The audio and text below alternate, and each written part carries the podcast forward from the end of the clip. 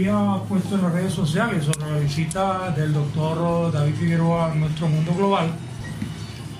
Y el tema que se pretende tocar, que es el caso de esta particularidad de este grupo LGBTIQ y esta definición que yo había puesto allí, si eso es una condición mental o es una condición fisiológica y que nos ayudase de alguna manera en su experiencia como médico psiquiatra, o sea, como médico primeramente y luego especialista en psiquiatría, que nos pudiese orientar. Y me llegó un pequeño video de un ciudadano chileno donde me decía, si el negro de nacimiento tú le dices negro, no se molesta. Si a un gordo, por su contextura, tú le dices gordo, tampoco se te molesta. Pero en este caso particular que no sabes si es hombre, si es mujer, cómo puedes definirlo, se pueden molestar o normalmente se molestan cuando tú apuntas a la condición fisiológica. Y ese es el tema que precisamente quería tocar hoy. Sabemos que es un tema álgido, no queremos herir susceptibilidad, sino que nos atenemos a una realidad, a una realidad que es parte de la creación y en ese sentido, pues aprovecho la oportunidad para darle la más cordial bienvenida al doctor David Figueroa a este mundo global. Buenas tardes, David, placer tenerte por aquí. Gracias, Javier. Encantado, encantado y un gran saludo a todos los oyentes. Bueno, este, este es un tema de verdad actual y polémico. Y es polémico porque no hay un consenso. Porque es un tema complejo, ¿no?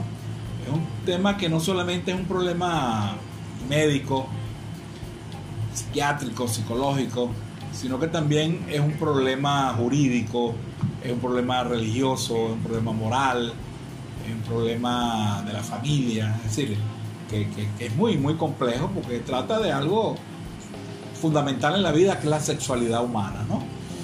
Quizá eh, yo pienso que, bueno, eh, la historia ha cambiado mucho en relación a las actitudes con, con este grupo de personas. Primero que ese grupo de personas existe. Existe. Ahorita vamos a definir qué es cada uno, ¿no? Existen y no existen ahora. Han existido desde que el mundo es mundo. Ustedes recuerdan los griegos, los romanos. Incluso en los griegos no, se consideraba la homosexualidad, por ejemplo, algo normal. Alejandro Magno, el gran Alejandro, quizás el, guerrero más famoso de la historia, era bisexual. Y eso ahí no ni, se discutía, pues, porque era. Además, el perfil, el perfil de un guerrero espartano, era un tipo atlético, valiente y bisexual. Y era normal, eh, era incluso normal, cosas que para nosotros en este momento son, son, son aberrantes, ¿no? Por ejemplo, los, los filósofos, los filósofos eh, muchas veces tenían sexo con sus alumnos y a veces hasta menores de edad, que hoy se considera eso un acto de, de pederasta, ¿no? Pero para que vean que, el, concepto cultural aquí es muy, muy importante y es el que marca la pauta. Entonces, bueno, eh, el asunto es que en, la, en, la, en, la, sociedad existen grupos minoritarios. Minoritarios. Por raza, por condición económica, condición política, y lamentablemente a través del tiempo esos grupos minoritarios han sido discriminados.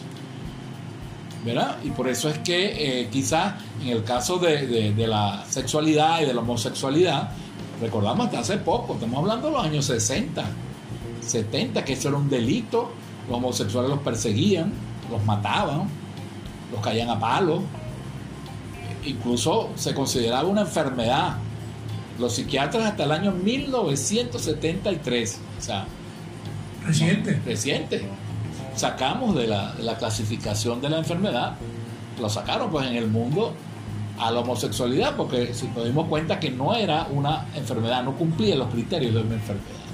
Entonces, cualquier cosa que hablemos aquí va a ser polémica, porque hay opiniones divergentes. Y hay que respetarlas. Sin lugar a dudas. Hay que respetarlas. Porque hay gente muy seria que tiene una posición, ¿oí? y hay otra también muy seria que tienen otra. Yo voy a hablar de la posición desde el punto de vista psiquiátrico y este, lo, que, lo que sabemos pues, de las investigaciones de eso. De esta manera, como es algo, como dije, que tiene connotaciones morales, personales, es probable que muchas de las cosas que yo diga hay gente que no esté de acuerdo y eso y eso es válido y, así es la democracia. De hecho es bienvenido. Es bienvenido. Es bienvenido. Ahora yo sí creo que, que, ha sido un avance social. Ha habido avances y ha habido retrocesos también. Porque también hay excesos de, ese lado, pienso yo. Que a estas personas no se persiguen, no se discriminen. Por ejemplo, la constitución de Venezuela, yo fui constituyente en el año 99 120 personas firmamos esa constitución, eh, se contempla de que no se permite la discriminación. Eso es constitucional, ni por raza, ni por sexo, ni condición económica, ni condición social, ni condición política. O sea que aquí no podemos discriminar a nadie. Eso ya es un concepto estructural desde el punto de vista jurídico y que ahí tenemos que respetarlo todo porque las leyes son las leyes. Sin lugar a dudas. Ahora, fíjate tú algo, tú tocaste al principio algo que, que enmarca toda esta situación que se vive, ¿no? y dentro de eso tocaste el aspecto religioso. Y aun cuando no queremos tocar el aspecto religioso como tal, pero tenemos que eh, retrotraernos al Génesis cuando habla la creación, habla de los Dios los hizo varón y varona. Y específicamente está escrito así, varón y varona. Luego los términos en los tiempos cambiantes llegaron al término de varón y hembra, o hombre y mujer. Pero lo que se ha venido manejando desde el punto de vista religioso es la contranatura, ir contra la naturaleza de Dios, de lo que es la creación de Dios. Pero otro también no deja de ser cierto que está escrito del libre albedrío que Dios le otorgó al ser humano. Y cada quien hace dentro de ese libre albedrío, pues lo que mejor le parece. Aunque algunos tergiversan lo que es la libertad con el libertinaje, no deja de ser cierto que tú eres libre de hacerlo pero, y por esto es que me han acosado de alguna manera a través de las redes sociales y en forma personalizada, porque me dicen, tú tienes como comunicador social que marcar una posición. Y no, dentro del libre albedrío, cada quien hace lo que su vida le dice. Pero tú acabas de decir algo que es importante: las leyes del país, la constitución. Tú, como constituyente, fuiste uno de los 190 firmantes de eso. 120. o 120. Entonces, atenerse a lo que está escrito y a lo que nos permite dentro del libre albedrío hacia dónde tenemos que apuntar. ¿Cómo lo visualizas tú ahorita? Y la gente se pregunta, ¿es un problema mental? ¿Es un problema fisiológico? ¿Es un problema jurídico? ¿Es un problema religioso? ¿Hacia dónde apuntamos, David? Sí, por eso, por eso es que te digo que, que el tema es complejo, ¿no? Pero estos temas hay que hablarlos. Estos temas y los medios de comunicación tienen la obligación de hablarlos y dar oportunidad a las distintas corrientes. Yo creo que ahí está la democracia.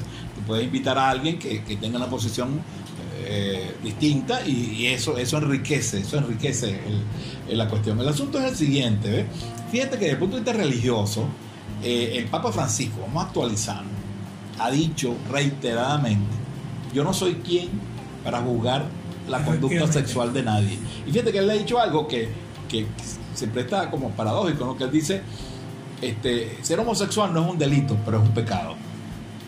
Ahora ve lo siguiente. Eh, no ser caritativo es un pecado, pero no es un delito. Claro. Tiene una contraparte. Exacto. Hay cosas que, que, son pecados, pero no son delitos. Entonces, cuando el Papa dice eso, ¿qué está diciendo? Pues que bueno, este, ellos tienen sus normas dentro de la iglesia y que ellos la respetan, pero ellos no son quien para jugar a los demás. El asunto es el siguiente. Vamos a la ciencia, ¿no? porque la religión y la ciencia no siempre están en contradicción, pero una se nutre de la otra. Vamos a la ciencia. Es decir, primer concepto, o sea, siempre ha existido. Fíjate una cosa que ha llamado la atención, que, que no hay una teoría que diga cuál es la causa de la homosexualidad, porque es multicausal. Por eso es que tenemos que ver, cuando enfocamos el título del programa, si es físico o mental, es que lo físico y mental van juntos. El ser humano es una unidad física, biológica, social y espiritual. Lo que me afecta a lo físico me afecta a lo emocional. Lo que me afecta a lo emocional me afecta a lo físico. Lo que me afecta a lo social me afecta a lo... O sea, si yo estoy bien desempleado, eso no es una enfermedad, es un problema social, pero me afecta a la salud, claro, porque no tengo con qué comer, pues. Es decir, veamos al ser humano sistémico, como una unidad sistémica. Entonces, ¿qué sucede? Que voy a poner algunos ejemplos sencillos para, para, que, los oyentes me puedan quizás entender un poco. Eh, hay factores biológicos, biológicos, hormonales, genéticos que se han demostrado en la homosexualidad. No son contundentes. Te voy a poner un, ejemplo. Se han estudiado los gemelos monocigóticos. Los gemelos monocigóticos son lo que llamamos nosotros mellizos, ¿no? Sí, los Y son igualitos, no son como los, los heterocigotos que son dos hermanos cualquiera. Eh, esa gente tiene la misma carga genética, ¿verdad? Y se han hecho muchos estudios porque dice, tiene la carga genética, deberá tener las mismas consecuencias. Y los han estudiado, incluso hay gemelos que han separado desde que nacieron, había otros que se han juntos, y hay mucha, mucha literatura de eso. ¿Qué consigue? Oye, que los gemelos monocigóticos, el porcentaje de, homosexuales en la sociedad en general, en promedio, es un 3 al 5% de la población es homosexual. Hay, hay sociedades donde es más alta, en promedio. Por ejemplo, en Los Ángeles, California, en Hollywood, el Sí, 15% es homosexual. Una sociedad muy tolerante, muy Claro, o sea, claro. El libertinaje que se ha Ok, producido ok. en esos Ahí hay más, pero hay Claro. otras que es menos. Pero por ahí nos movemos en 3 y 5. Ahora, estos hermanos monocigóticos, cuando los estudian, incluso cuando han sido criados en, en ambientes separados por algunas circunstancias, el 60% coinciden que son homosexuales. Cuando uno es homosexual, el 60% sube. Fíjate cómo sube, ¿no? De 5 a 60, es decir, que hay un factor genético. Aunque no es total, porque tú debes decir, bueno, pero deberían ser 100%. Claro, claro. Pero, pero es obvio que hay un elemento genético. Que la ciencia ahorita no hay un gen homosexual, que puede ser quita el gen, de cosas, no. Pero hay una influencia genética. Otra, otra evidencia más bien social. O sea, a usted no le llama la atención que mucha gente dice, no, la homosexualidad es producto del libertinaje, de una sociedad corrompida, de la civilización, de los medios de comunicación, del capitalismo, de la vagabundería, y la cosa. Y bueno, eso influye, por supuesto. Un ambiente sin ética, sin control, aumenta ese tipo de cosas, indudablemente. Pero, ¿por qué será que en cualquier zona, por ejemplo en Venezuela, tú vas a cualquier pueblito rural, que no tienen televisión, que no tienen internet, que no hay influencia social, y siempre hay un homosexual en el pueblo? ¿No es verdad o no mentira? Por supuesto que sí, es una realidad que no la podemos. es una realidad. Entonces dice, bueno, entonces el factor social tampoco es determinante. Creo que no. ¿Quién contaminó a ese hombre? Claro, y claro. hay homosexualidad en los animales. Claro. O sea que hay perros, tú te gustan los perros, hay perros que son homosexuales o, o bisexuales. Pues. Sí, ¿Entiendes? sí. Entonces, para que veas que, que hay un elemento biológico, hay un elemento social, ¿verdad? Entonces, esto existe. E inclusive tú tocaste ahorita la, la- la influencia que puedan tener los medios, pero tú tocaste algo también iniciando el caso de la antigua Grecia, el caso de una Sodoma y Gomorra, que no había unos medios de comunicación como los Ajá, exacto, para que veas, no podemos echarle culpa a la medios televisión. de comunicación, Exacto, porque exactamente. Esos son ejemplos que debemos verlo con un criterio. Yo creo que en esto hay que tener una, una mente un poco abierta y escuchar, por lo menos escuchar. Porque los fanatismos muchas veces no nos dejan escuchar. El fanatismo político, deportivo y cosas es un problema. Es un problema porque es extremista, ¿no? O sea, tú no permites nada, entonces te ciegas, ¿no? Yo digo que, bueno, tú escuchas y tú mantienes la posición que tú consideres conveniente. Entonces, ¿qué pasa? Es una realidad, ¿verdad? Es un porcentaje importante de la población. Estoy hablando del 5%. Un número No, representativo. no, En el Tigre hay 300 mil habitantes. ¿Cuánto es el 5%? 1500. Bueno, y sacando a algunos niños, pone que hay, hay por lo menos 800 homosexuales. Imagínate. O, o más. Sí, señor, cuidado. Sin contar los escondidos. Ah, lo, lo- lo que están en el closet. Entonces existe, ¿no? Entonces el problema de la sociedad es qué hacemos. Los psiquiatras que hicimos, estudiamos el asunto y dijimos, no, estos señores no están enfermos. Clásicamente no están enfermos. Es una condición, es una, es una, es lo que se llama, cuando hablamos de sexo, orientación y género. Que esos tres conceptos hay que tenerlos muy claros, porque eso es lo que te, te explica esas eh, siglas LGTBI. O sea, las tres concepciones que no es lo mismo. Ahora, tú tocaste algo que es importante, déjame que te acote, David, ¿no? Es el hecho de que no es una enfermedad, es una condición de vida. Ustedes los médicos, por ejemplo, yo que soy eh, diabético, mellitus 2, me dicen, no, mira, no es una enfermedad, pero es una condición de vida que te ha impuesto tu organismo. Entonces, pudiésemos nosotros decir que, que está incluido esta parte de, de la medicina que lo ven no como una enfermedad, sino como una condición. Sí, por eso, pero el problema es que la enfermedad requiere tratamiento. Ah, por supuesto. ¿Entiendes? En cambio, homosexual no requiere tratamiento. A menos que, fíjate, una cosa interesantísima. Ay, Este tema es para que amanezcamos Sí, aquí hablando, un tema y yo creo que es importante. Fíjate, es decir, eh, la gente dice popularmente, el que es homosexual no se devuelve. ¿No he escuchado eso? Sí, sí, sí. Qué raro que se devuelve. sí, sí. Y es verdad, es la experiencia cotidiana. Sin embargo, este, hay homosexuales que se sienten bien con su forma de ser. Hay países donde se casan, tienen una vida normal, son famosos, tienen dinero, etcétera, Y, y cómo yo voy a tratar a alguien como psiquiatra y decirle, mire, usted tiene que cambiar. Eso, eso es absurdo. No, por supuesto. ¿Cómo yo le impongo a alguien? Es como que yo te imponga a ti algo y tú me digas, no, pero yo me quiero poner esa camisa de rayas, pues. ¿Y cómo te voy a decir yo que tú te la pongas? Pues, porque a mí no me gusta. Entonces, ¿qué es lo que sucede? Es un, es un problema de. No un problema, es, es la orientación sexual. Fíjate. Esos tres conceptos nos van a aclarar mucho todo lo que vamos a hablar en el programa. Un concepto, el sexo biológico, que es lo que tú decías. Hay tres sexos biológicos, tres, no dos, tres. Masculino, femenino y el intersexual, que son los hermafroditas, que es un grupo minoritario que tiene un trastorno congénito donde la persona tiene los dos genitales. Eso es rarísimo. Muy, muy poco se Sí, muy poco.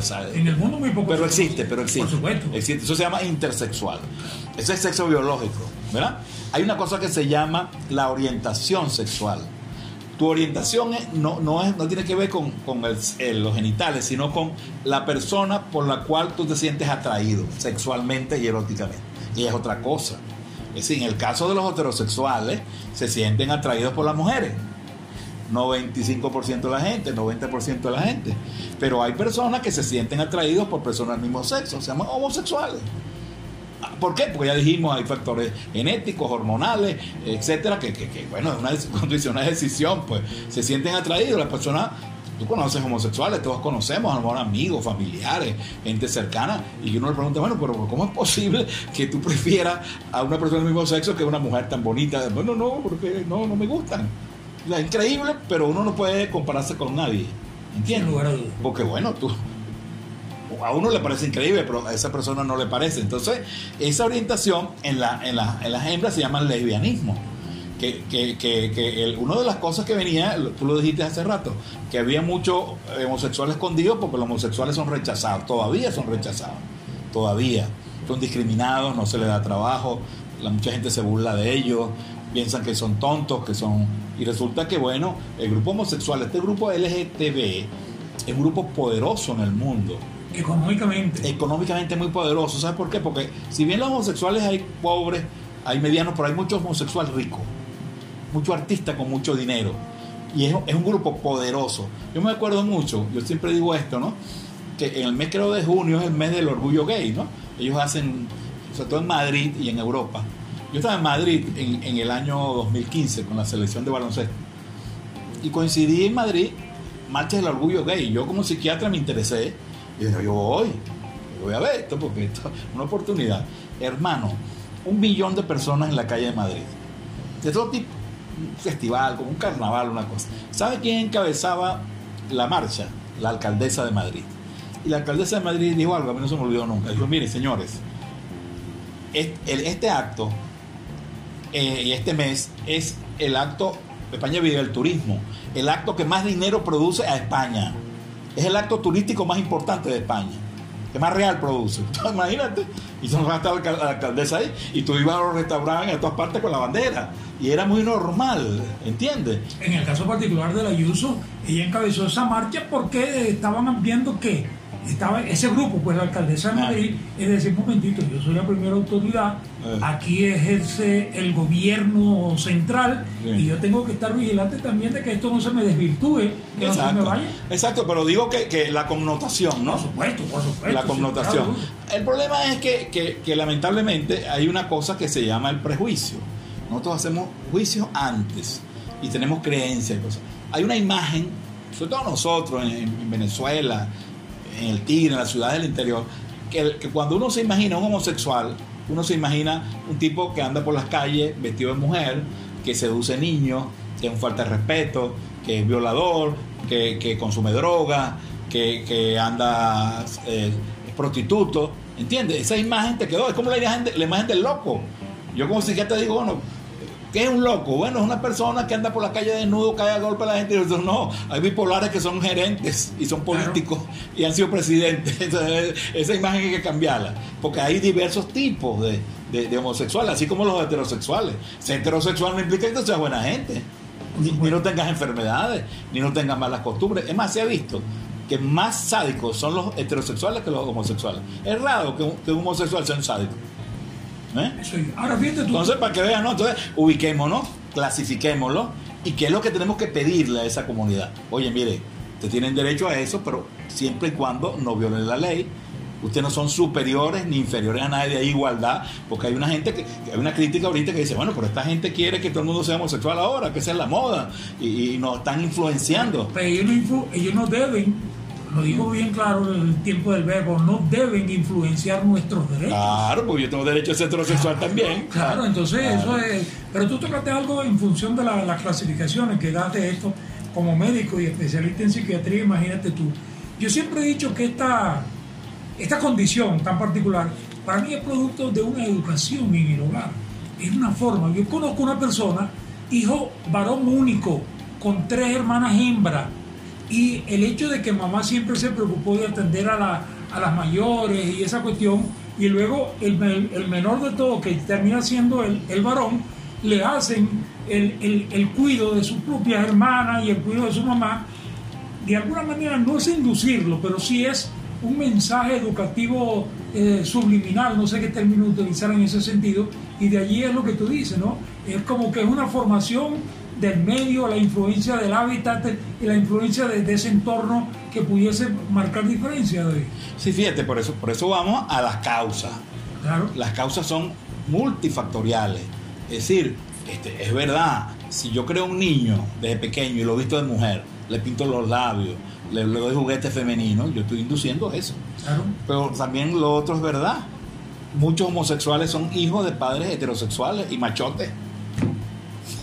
Entonces, es decir, el ejemplo de macho eh, fuerte, ah, homofóbicos, incluso hay familias homofóbicas que rechazan a los homosexuales y resulta que un hijo o aparece homosexual. Es decir, que la influencia paternal tampoco es la responsable total de esto. Por otro lado, hay algo que, está, que se ha investigado en los últimos años.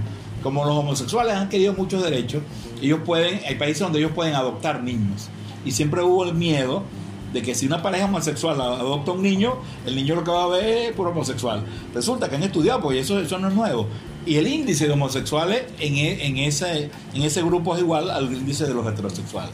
Es decir, a Ricky Martin le preguntaron, mire, y usted, usted, usted, como tiene varios hijos, ¿no? Alquiló un vientre. El, el, fíjate que el que tiene dinero alquiló un vientre, él puso su, su esperma y tiene sus hijos y homosexual. Entonces él dice, no, no, no, yo le doy libertad a mi hijo, yo no le digo a él que sea lo que sea, yo lo que quiero es que sea feliz. ¿Te das cuenta? Entonces no podemos tampoco, porque siempre estamos como buscando culpables, ¿no? Fue cuando chiquito que el papá, que no sé qué, mire, es muy difícil eso. Y generalmente no vas a conseguir una responsabilidad, porque, porque es contradictoria la situación. La mayoría de la gente es heterosexual. ¿Y por qué ese 5% es homosexual? Sí, hay cosas que no tienen una explicación única. Ahora, insisto, sí puedo hacer cosas que contribuyan a eso. Si usted le pone juguete a su hijo hombre, juguete femenino, le pinta los labios, lo viste como una mujer, bueno, es lógico que él va a aprender, pues, y de repente eso va a influir. Pero, pero en general, la crianza este, no es el, causante único de esto. ¿no? Fíjate, por ejemplo, eh, estamos hablando de homosexuales, pero la cosa se empieza a complicar, porque L es de lesbiana, la G es gay, homosexual masculino, la, G, la B es bisexual, ¿verdad? Que es una modalidad también que, está aumentando mucho en muchos países, que, es la posibilidad de sentir atracción por personas de diferentes sexos, ¿no? Hay gente que dice que los bisexuales son unos homosexuales escondidos, que tratan de... Sea, que hay, homosexuales que se casan con mujeres y tienen hijos, es una manera de tapar la cosa, ¿no? Pero bueno, este, existen los bisexuales, existen existen homosexuales puros. Yo, yo he tenido, no pacientes, bueno, sí pacientes, pero por otras cosas. Yo tuve una muchacha que, fue, que es gay, es muy linda, muy femenina, muy atractiva, muy mujer desde el punto de vista físico, pero ella es gay, ella es lesbiana.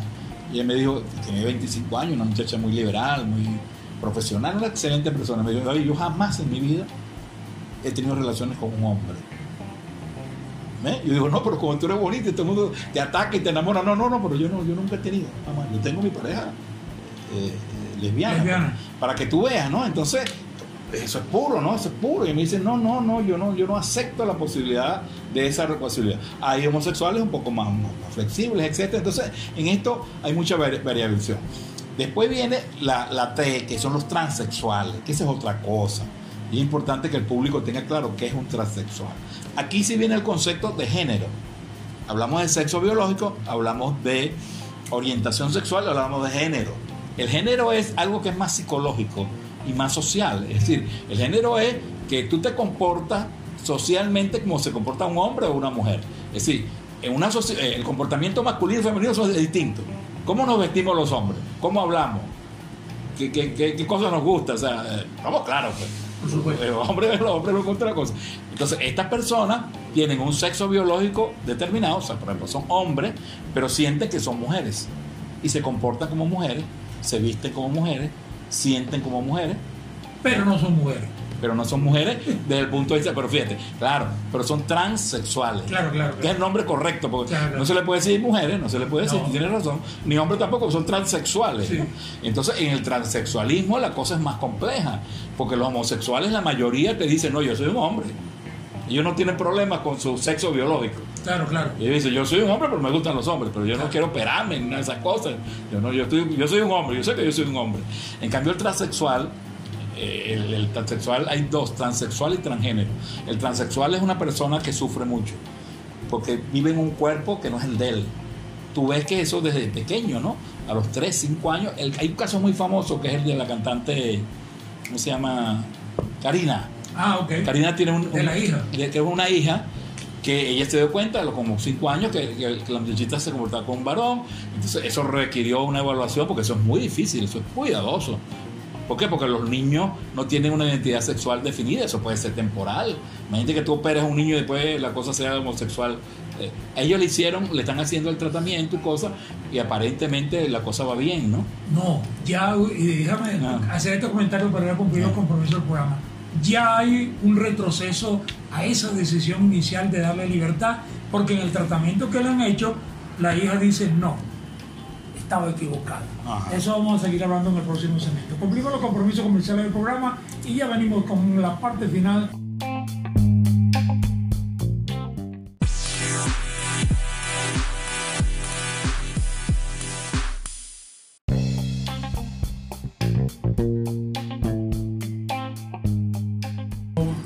colapsada mensajería de texto felicitándonos por el programa David.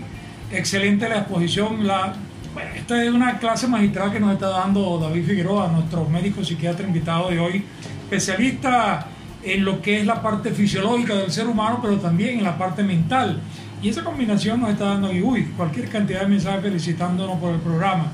Me están preguntando, ¿y no pueden alargar el programa? No, nos cortan el tiempo inmediatamente porque después viene lo más dulce de la tarde, Francis, con lo más dulce de la tarde, sí señor. Pero ya para la parte final hay algunas situaciones que, la gente muchas veces se pregunta, y lo que tú decías, es muy difícil definir alguna razón particular por esta, esta condición, algunos le dicen de desviación o particular, el caso de la irreverencia de los jóvenes que quieren destacarse ante los demás y asumen este tipo de condiciones, otros que se cansan de, tanta promiscuidad y entonces dicen, bueno, vamos a probar por allá también a ver qué, tú como, como, como psiquiatra y conocedor, ¿Qué ocurre? Por ejemplo, tú como coach eh, psicológico de la Selección Nacional de Baloncesto, que nos llevó a ese gran triunfo internacional, ¿cuántos eh, deportistas terminan en este sentido buscando destacar más que otros con este tipo de, de situaciones de vida? Sí, ya lo dijimos, la influencia cultural es alta, es alta. Y sobre todo en una población que no es madura. Los niños adolescentes son más vulnerables por eso es que tú ves influenciable. Y fíjate, tú ves que, los, cantantes famosos, ellos quieren ser como los cantantes. Si el cantante se hace un tatuaje, ellos se lo quieren tatuar. Sí, ese es el, modelaje. Por eso es que uno siempre dice, oye, los modelajes deben ser modelajes buenos, porque se, tú modelas lo bueno y modelas lo malo. Fíjate que, que, es verdad, si, si, para un joven de 12 años, de 10 años, 13 años, que todavía no tiene clara la identificación sexual, y su ídolo es homosexual, eso puede ser una fuente de inspiración.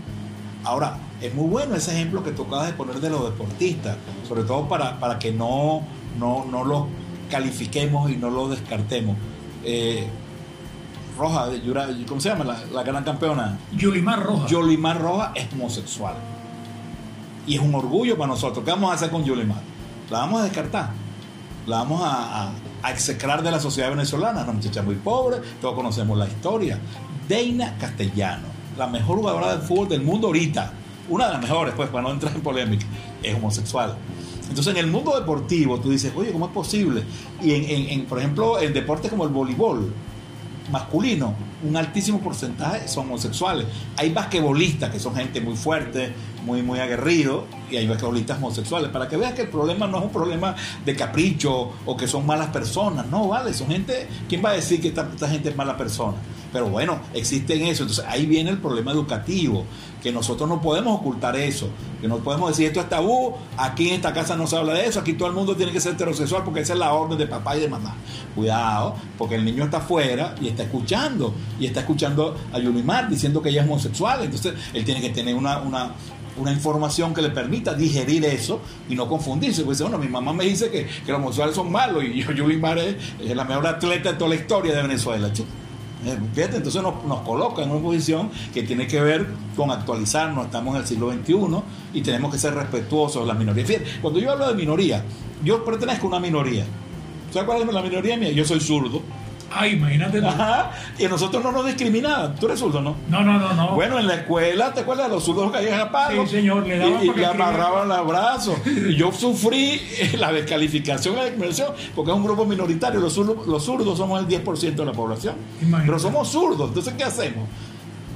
El hemisferio derecho trabajó mucho más. ¿Qué va, a hacer, ¿Qué va a hacer el papá y la mamá? ¿Le va a cambiar eso? ¿Le creas problemas? Déjalo quieto. Los zurdos también tienen una serie de cosas. Ah, bueno. El que llamaban al comandante aquel era zurdo. cosas buenas y cosas malas, ¿no? Pero entonces, veamos esto como un problema complejo. Yo creo que los seres humanos deben ser evaluados no por, como dijimos, ni su condición, ni su raza, sino por su comportamiento.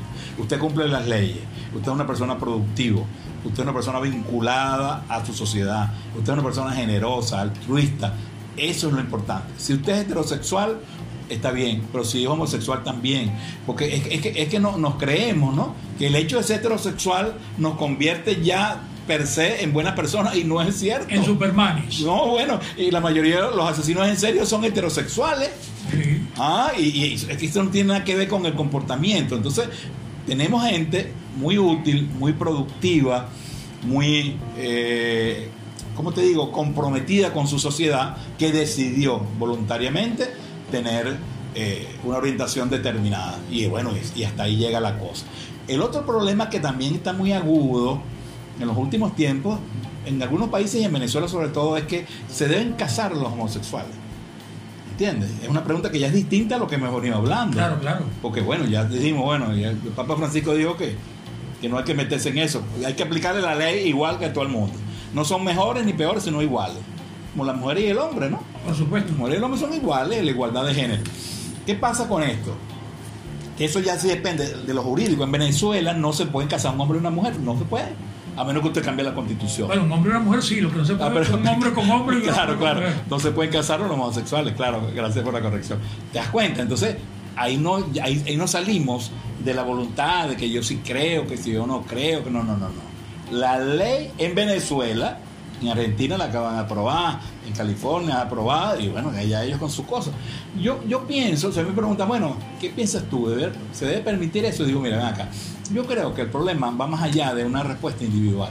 Es un problema de la sociedad. Hay sociedades donde no están preparadas para eso. Claro, claro. No están Básicamente allí donde no está están situación. preparadas. Eh, Ahora porque en Los El Ángeles, eh. Suecia, no, no, no. En, en Suecia eh, hay muchas cosas que se hacen que para nosotros es una aberración. Yo no puedo permitir que mi mujer se vaya sola a tener otras relaciones con otro tipo. Y en, Suecia eso es normal. Sí. Yo no, yo no, yo no. Eh, Yo soy venezolano, como decía que. está bien. ¿Entiendes? Entonces, yo creo que ese tema en Venezuela, el 95%, quizás más, de los venezolanos son creyentes. O son católicos o son protestantes. Entonces, ese es un tema donde la iglesia es contundente, Claro. que no se permite y la ley no se permite. Entonces, llegará un momento de la sociedad, de la evolución, donde eso se plantea. Mira, yo me acuerdo, Javier, que hay temas tan polémicos que, que- que son complicados. En la constituyente nos planteamos el tema del aborto. Es un tema que podemos analizar algún día, ¿no? ¿Cómo no? Eh, ¿Cómo hacemos con el aborto y la constitución? Un delito. Claro. O sea, la- las leyes actuales, si una mujer se hace un aborto, incluso después de una violación, comete un delito. ¿Eh? Así es. Es la ley, es dura, pero es la ley. Oye, pero es atentar contra la vida de un ser humano que se está Exacto, pero, pero la violaron. Ah, bueno, está bien. Ah, pues entonces, y ese, ese, ese, ese, ese niño puede ser un niño enfermo, un psicópata.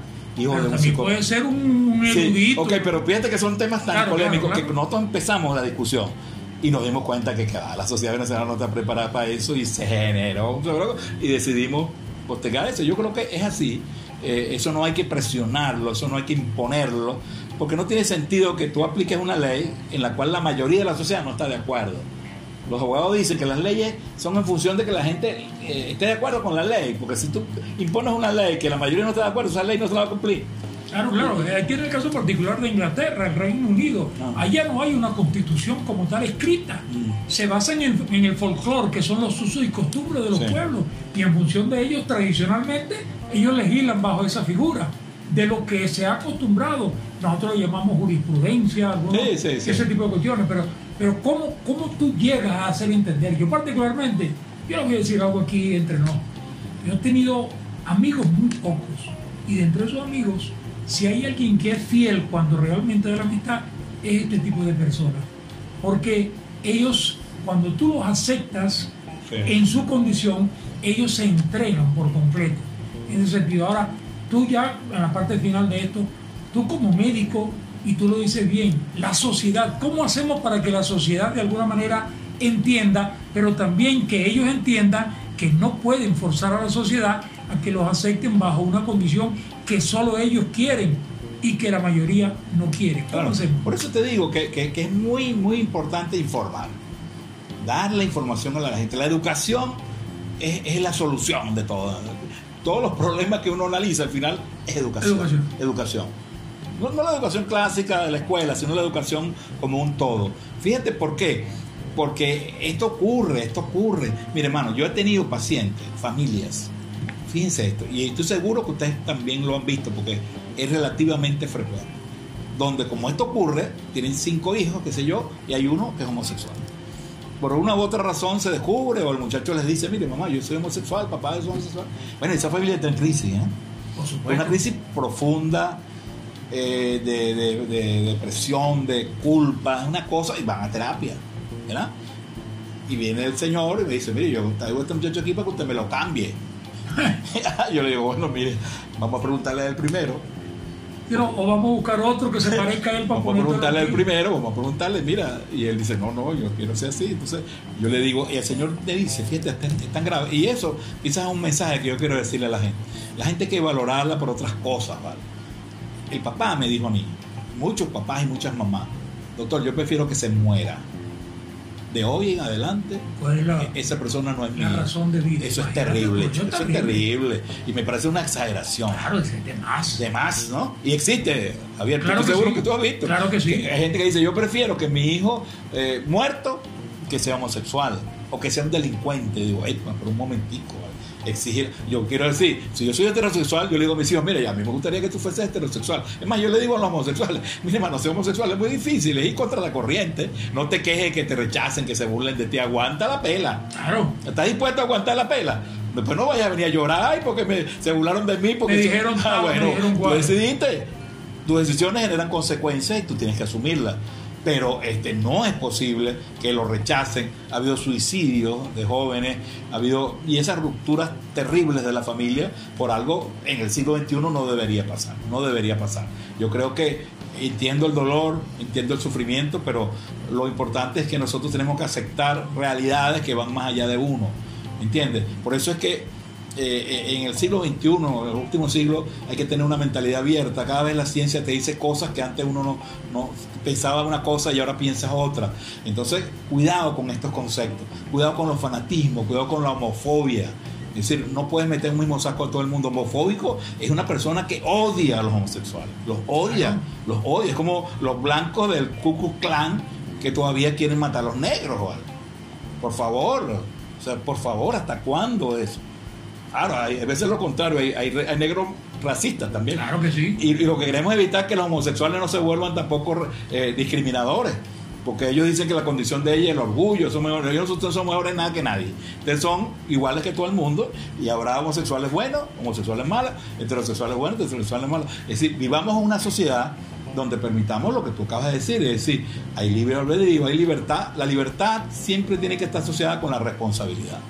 Las conductas, las decisiones generan consecuencias. Usted está dispuesto a pagarlas y usted no puede volver a mi derecho. Claro, por supuesto. Hasta ahí llega su derecho. Respéteme los míos. Exactamente. Entonces, Bueno, bueno. mi papá decía que tu derecho termina cuando comienzan tus deberes. Claro, claro. Entonces los deberes están atados a algo que está escrito jurídicamente como una constitución, como son las leyes. Claro. Es que el primer derecho es la libertad, pero a su vez está unido el primer deber, que es el Claro. respeto de la libertad del otro. que sí, sí. Tienes que respetar la libertad de otro. Y bueno, y, y- y tenemos que convivir, ¿vale? Tenemos que entender que el mundo es diverso, que, que- que el mundo es distinto.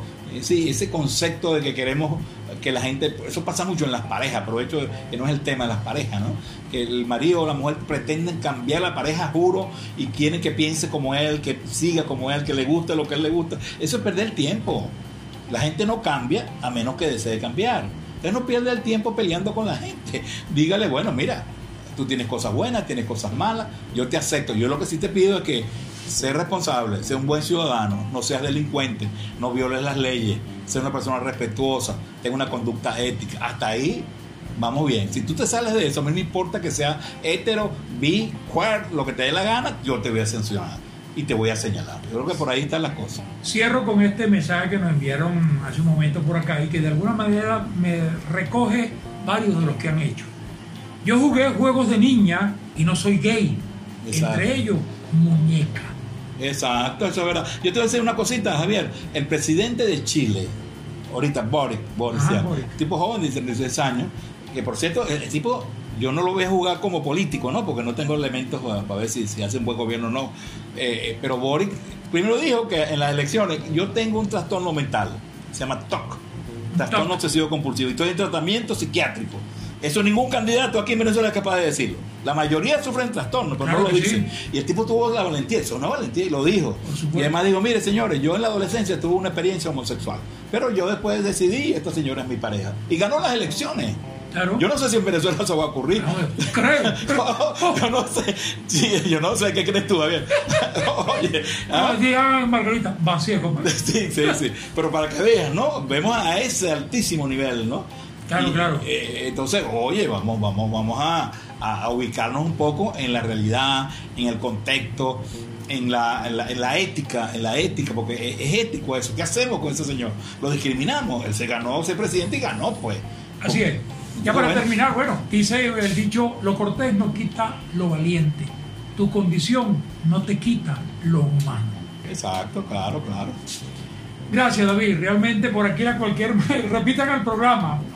Habrá Bueno, lo vamos a subir el podcast. El podcast mío a, a Google Podcast Aprendiendo a Vivir David Figueroa. Lo, lo- lo estoy grabando Ah, ok. para que después lo puedan escuchar en la nube. Excelente, excelente idea. Así que ya lo saben. Anúncialo otra vez. Google Podcast Aprendiendo a Vivir David Figueroa. Ustedes se meten, es gratis y lo tienen en la nube a la hora que ustedes quieran y lo oye igualito. Lo, estoy- lo- yo lo subo. Excelente. Gracias, David. De verdad que sí. Gracias a ti, Javier, y estamos a la orden. Pues. Un gran saludo a la gente de, de Mundo. Mundo Radio 88.9 FM. Y gracias también a quienes hacen posible que lleguemos a todos ustedes día a día. Solo nos queda invitarles para mañana, cuando a partir de las 12.30 de mediodía.